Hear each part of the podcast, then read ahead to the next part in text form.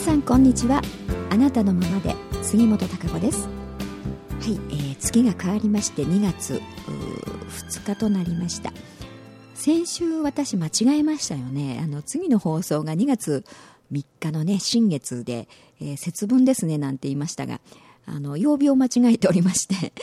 えー、水曜日なんでねあなたのままでは、えー、今日が水曜日ですから、えー、2月3日ではなくて2月2日でしたね、えー、節分はあ節分とね新月は明日になりますけれども、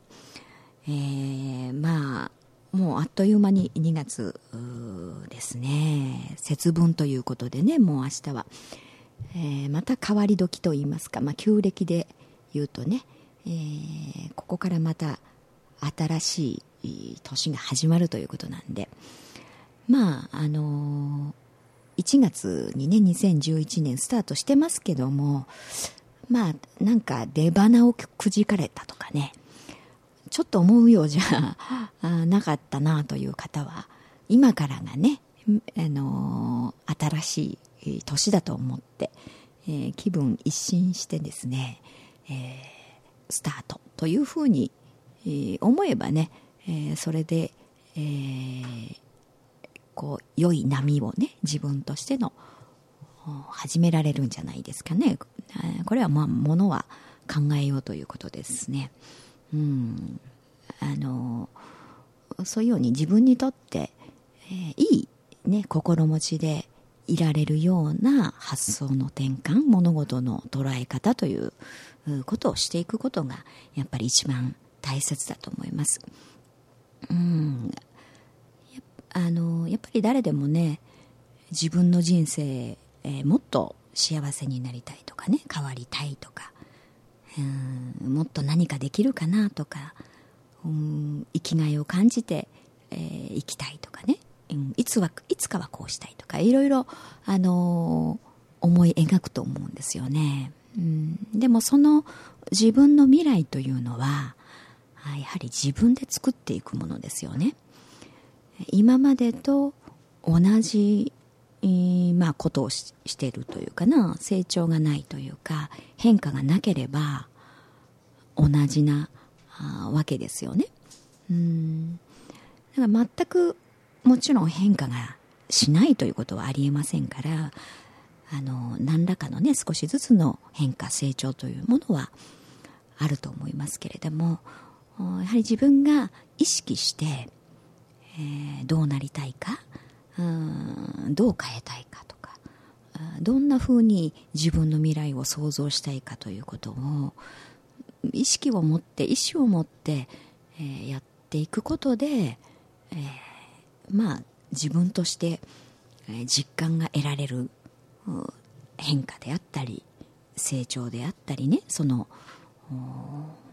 幸せ感であったりというものをどんどんこうあの気づいていくことができると思うんですよね。うん、でそれをこうやっていく中で、うん、もっとポジティブにとかねもっとこうしたいと、まあ、誰もが思うんですがうん何かそうはいかないうんストレスでいっぱいになるとかね、えー、不安でとかいろんなネガティブな思いというのがやっぱり込み上げてきますよね人間っていうのは。うん、でそこでやはりあのどう捉えるか？いろいろな出来事、うん、日々起こる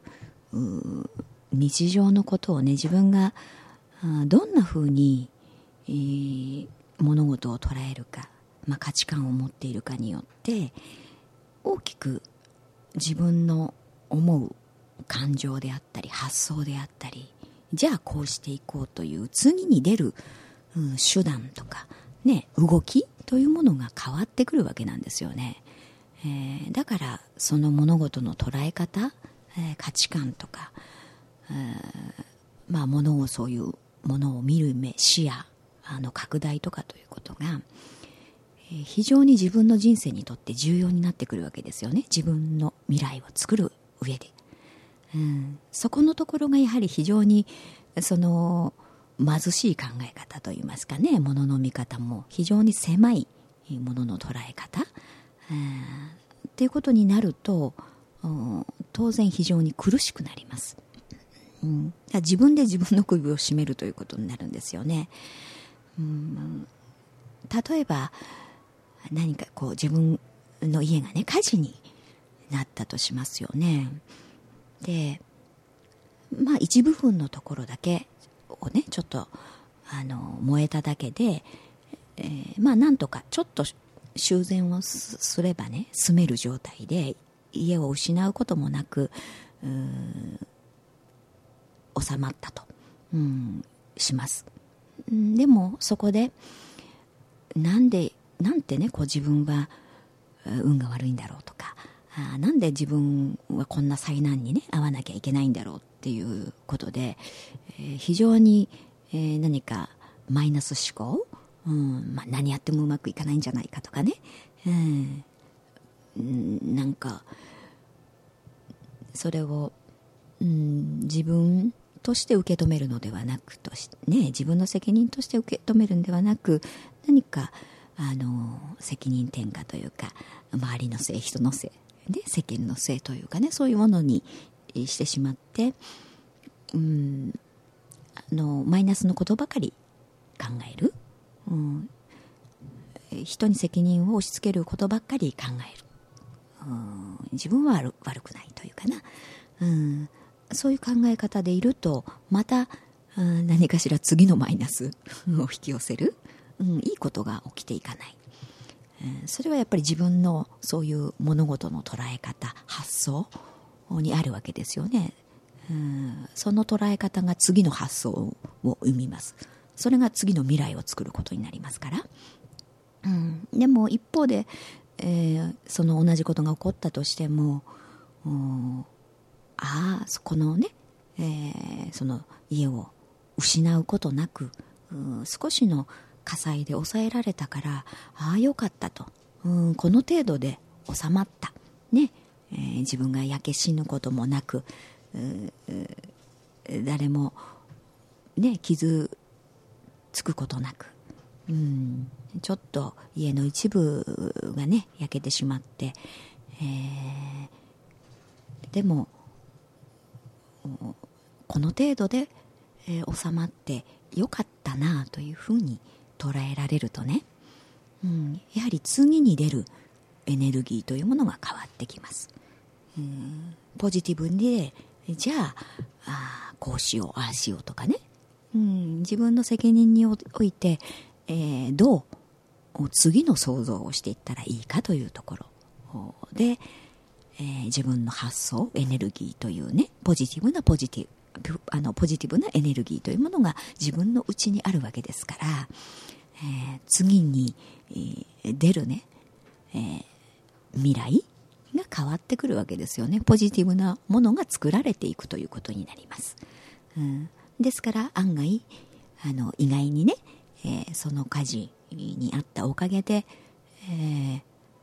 ー、ひょんな出会いがあったりとかね、うん、何か違う違うラッキーなことがねその方にとって、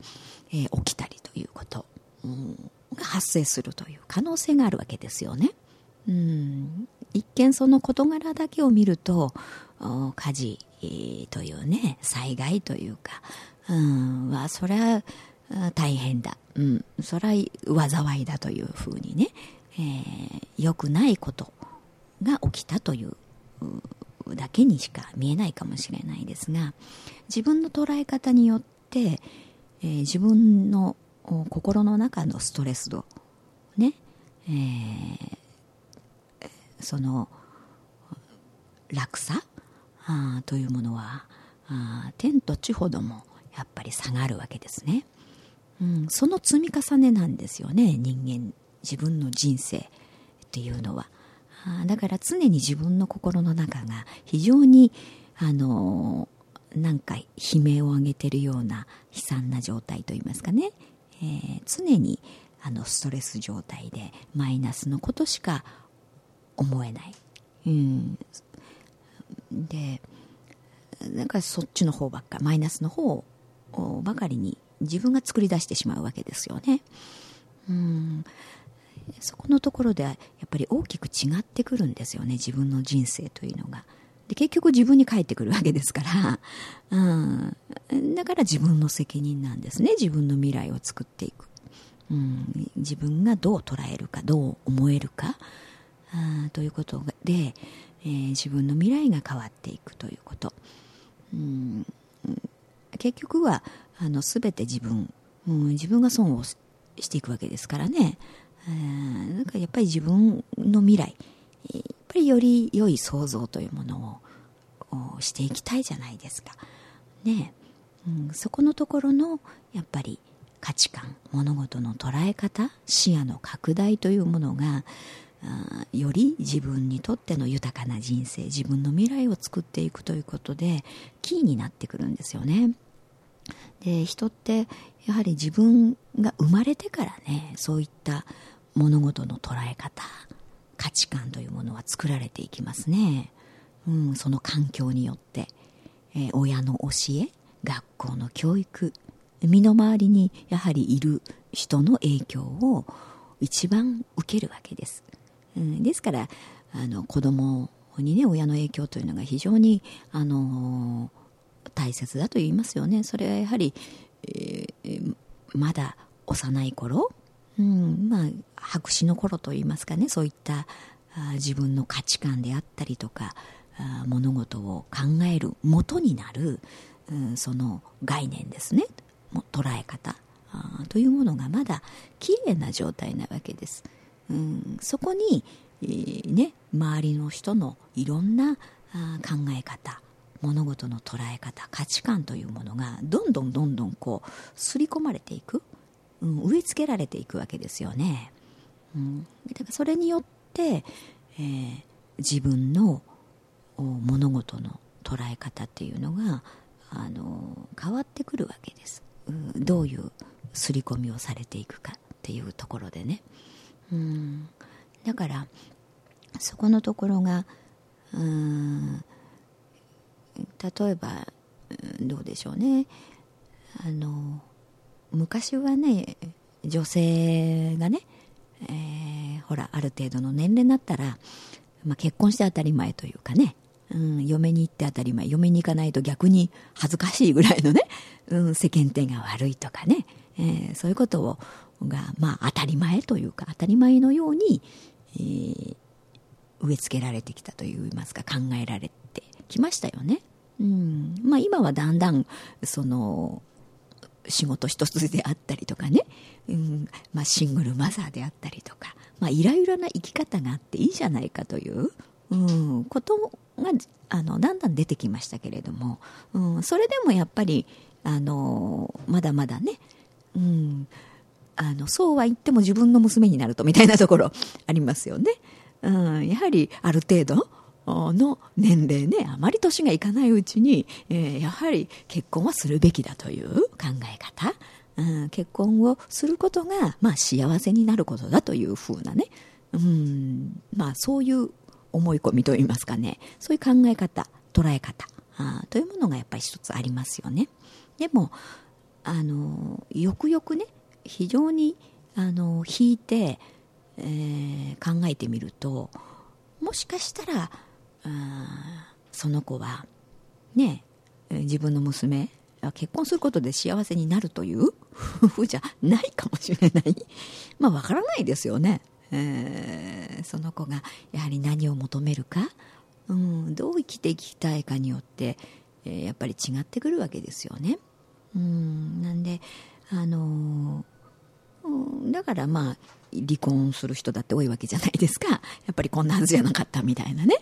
うん、あのもっと自由に生きたいとかね、えー、生きがいを感じてやっぱり生きる、うん、そのために何かあの自分として仕事をしたいとか。あ、ね、やはり自分の人生というものをやろうとするわけなんですけれども、うん、だからいろいろなあその植え付けられたあ概念捉え方っていうものがまだまだ非常に多いと思うんですよね。今の世の中ね。んそういうものが当たり前みたいなだけど一般的に当たり前と思われてることが、うん、果たして全てに当てはまるとは限らないですし、えー、それはやっぱり自分でしか感覚としてわからないわけなんですよね、うん。自分はなんか違う気がするとかね、そうはしたくないという、そういうやっぱり思いによって、あの、結婚しないといけないとかね、結婚しないと変に思われるからとかね、そういうことでやはりあの幸せにはなれないわけなんで、えー、そういうまあ様々なねいろんな物事の捉え方。うん。非常にたくさんあるあると思うんです。自分のその思考をね非常に狭くしている。うん。だからこそ次の発想があまあ、乏しくなるといいますか自分の未来を想像していくにあたって、えー、とてもあの貧弱な発想というかマイナス思考になる、うん、新しくチャレンジしようと思えなくなると、うん、あのこれは人間のその思考脳に、えー、あるデータ、うん、っていうものであの普通はねいろんなことを考えるんですね人間って。だからそういうのって全て過去なんですよ、うん、自分がいろんなこと今までにそうやって子供の頃からうんこれが正しいとね植え付けられてきたうん価値観であったり物事の捉え方っていう、うん、それに基づいて、えー、思考しますよね。いろんな物事を考えますよね、うん、だからあ何かこの時期に例えば年齢ねそういう適齢期にならなって結婚しないといけないというようなね自分の中でのそういう焦りみたいなものが生じてくるっていうのはあ例えばある程度25ぐらいになったら結婚、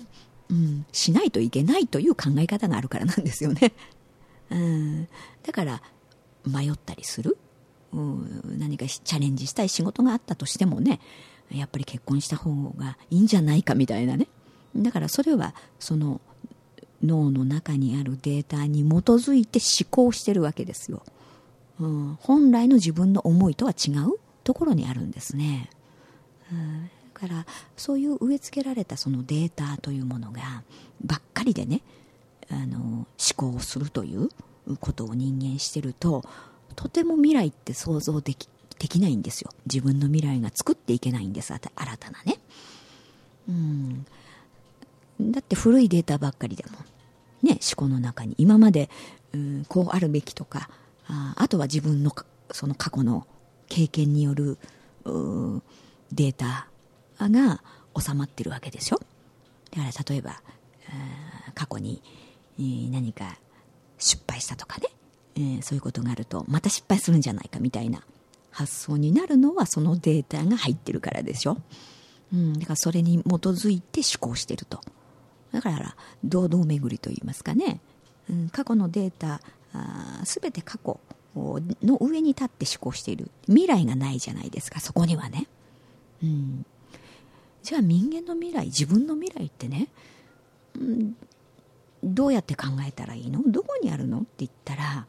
やっぱりそのふとした思いそこのデータのところ計算式のところではないね。損得感情で、えー、考える思考するという部分ではないところで発想する思いとかインスピレーションとかね、うん、損得で考えたら損かもしれないんだけどでも無償にこれがしたいとかね、うん、そういう思いっていうところに未来があるんですよ。自分だから思うんですねそれって。だから人には変わってもらえない部分なんですよ。自分の未来だから。その人にしか感じられない。思うということはできないんです。うん。だからその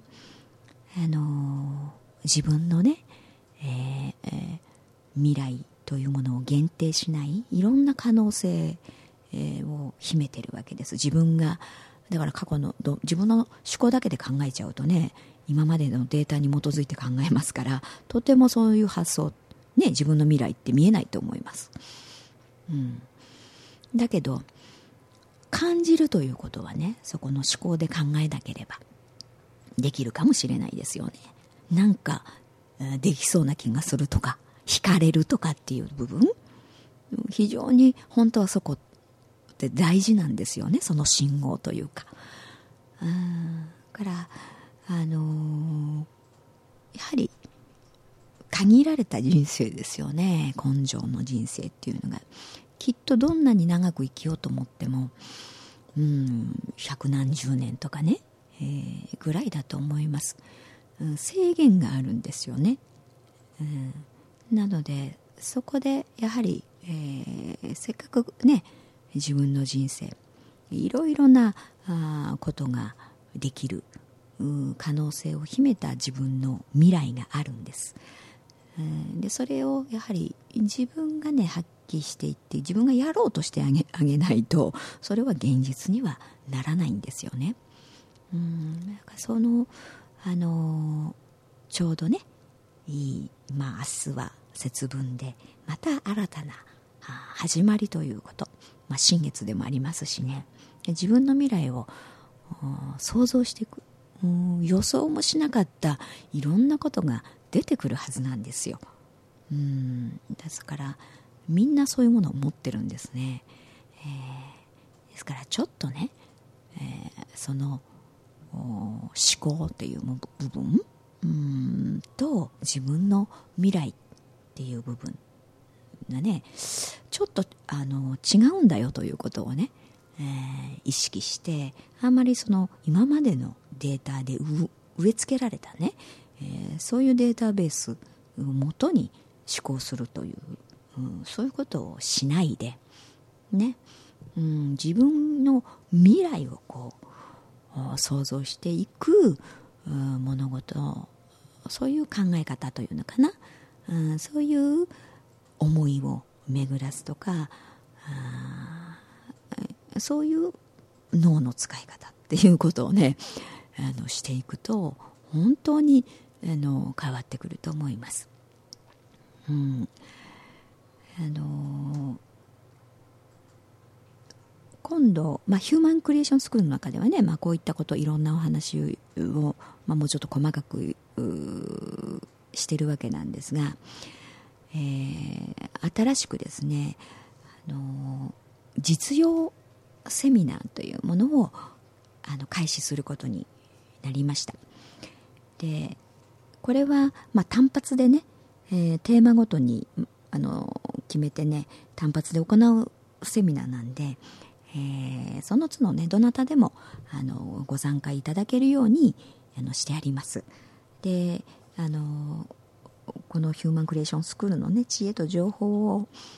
実生活や仕事に活用するためのね具体的な方法っていうものをそういう実用ノウハウっていうものをあのこのセミナーではやっていこうと思っています。で初回がね19日の土曜日になりますが、え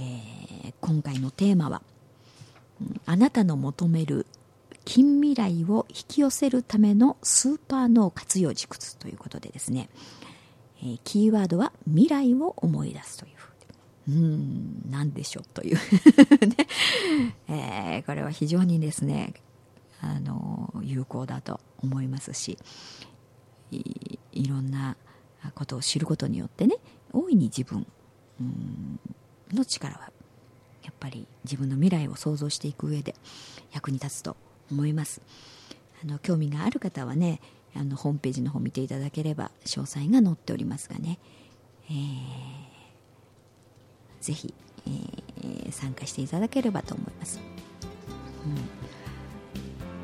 ん、それでは、えー、まだまだ寒い日が続きますけれども、うん、風邪などひかないように、え、また、えー、来週お会いしたいと思います。